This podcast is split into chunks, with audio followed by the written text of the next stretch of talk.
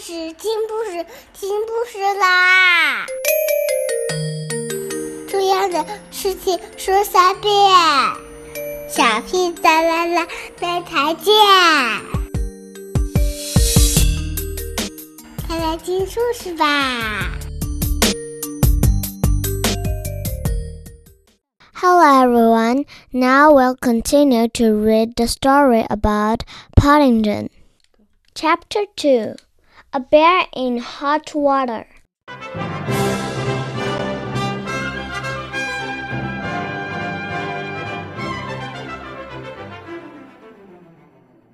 Paddington wasn't quite sure what to expect when Mrs. Bird opened the door. He was pleasantly surprised when they were greeted by a stout, motherly lady with gray hair and a kindly twinkle in her eyes. When she saw Judy, she raised her hands above her head. Goodness gracious, you've arrived already, she said, in horror. And me hardly finished the washing up. I suppose you'll be wanting tea. Hello, Mrs. Bird, said Judy. It's nice to see you again. How's the rheumatism worse than it's ever been? began Mrs. Bird. Then she stopped speaking and stared at Paddington. Whatever have you got there? she asked. What is it? It's not a what, said Judy. It's a bear. His name's Paddington. Paddington raised his head. A bear? said Mrs. Bird. Doubtfully. Well, he has good manners. I'll say that for him. He's going to stay with us, announced Judy. He's emigrated from South America, and he's all along with nowhere to go. Going to stay with us? Mrs. Bird raised her arms again. How long for? Judy looked round mysteriously before replying. I don't know, she said. It depends on things. Mercy me! exclaimed Mrs. Bird. I wish you'd told me. I haven't put clean sheets in the spare room or anything. She looked down at Paddington.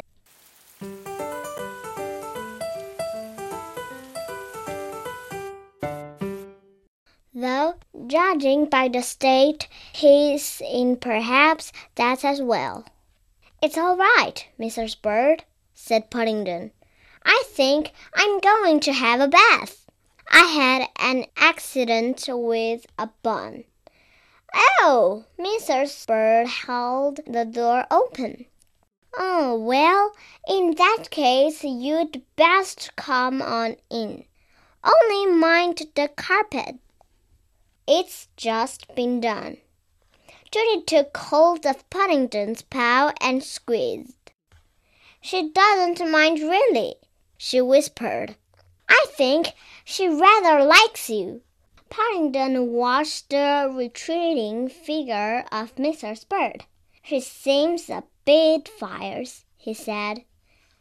Mrs. Bird turned. What was that you said? Paddington jumped. I, I, he began. Where was it you said you'd come from? Peru? That's right, said Paddington. Darkest Peru.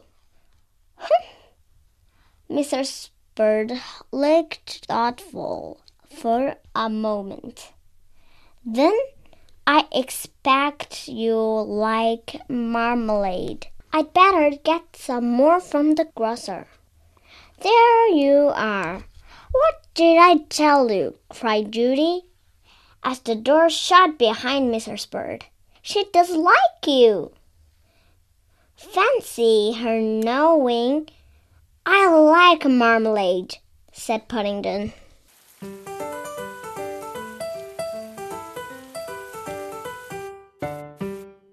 Mrs. Bird knows everything about everything, said Judy. Now you'd better come upstairs with me and I'll show you your room. It used to be mine when I was small, and it has lots of pictures of bears round the wall, so I expect you'll feel at home. She led the way up a long flight of stairs, chattering all the time. Paddington followed closely behind keeping carefully to the side so that he didn't have to tread on the carpet. That's the bathroom, said Judy. And that's my room. And that's Jonathan's. He's my brother. And you'll meet him soon. And that's Mommy and Daddy's. She opened the door. And this is going to be yours. Paddington nearly fell over with surprise when he followed her into the room. He'd never seen such a big one. There was a large bed with white sheets against one wall and several big, big boxes. One with a mirror on it. Judy pulled open a drawer in one of the boxes. This is called a chest of drawers, she said. You'll be able to keep all your things in here. Paddington looked at the drawer and then at his suitcase. I don't seem to have very much. That's the trouble with to being small. No one ever expects you to want things. Then we shall have to see what we can do, said Judy miserly. I'll try and get Mommy to take you on one of her shopping expeditions. She knelt down beside him. Let me help you to unpack. It's very kind of you, Paddington fumbled with the lock. But I don't think there's much to help me with. There's a jar of marmalade. Only there's hardly any left now, and what there is tastes of seaweed. And my scrapbook, and some centavos. There are sort of South America penny.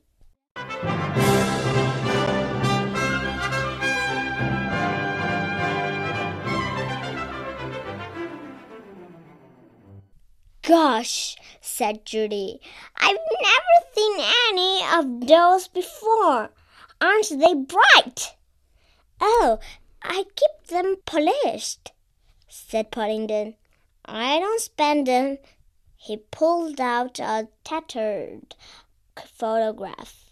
And that's a picture of my Aunt Lucy.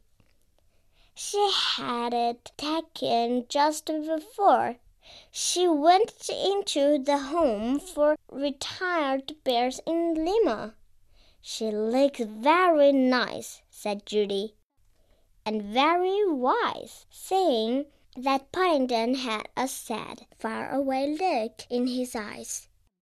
She added hastily, Well, I'm going to leave you now, so that you can have your bath and come down nice and clean. You'll find two taps, one market hot and one market cold. There's plenty of soap and a clean towel. Oh, and a brush so that you can scrub your back. It sounds very complicated, said Paddington. Can't I just sit in a puddle or something? Judy laughed. Somehow, I don't think Mrs. Bird would approve of that. and don't forget to wash your ears. They look awfully black. They're meant to be black, Paddington called indignantly as Judy shut the door. He climbed up onto a stool by the window and looked out. There was a large, interesting garden below, with a small pond and several trees which looked good for climbing. Beyond the trees, he could see some more houses screeching away into the distance. He decided it must be wonderful living in a house like this all the time.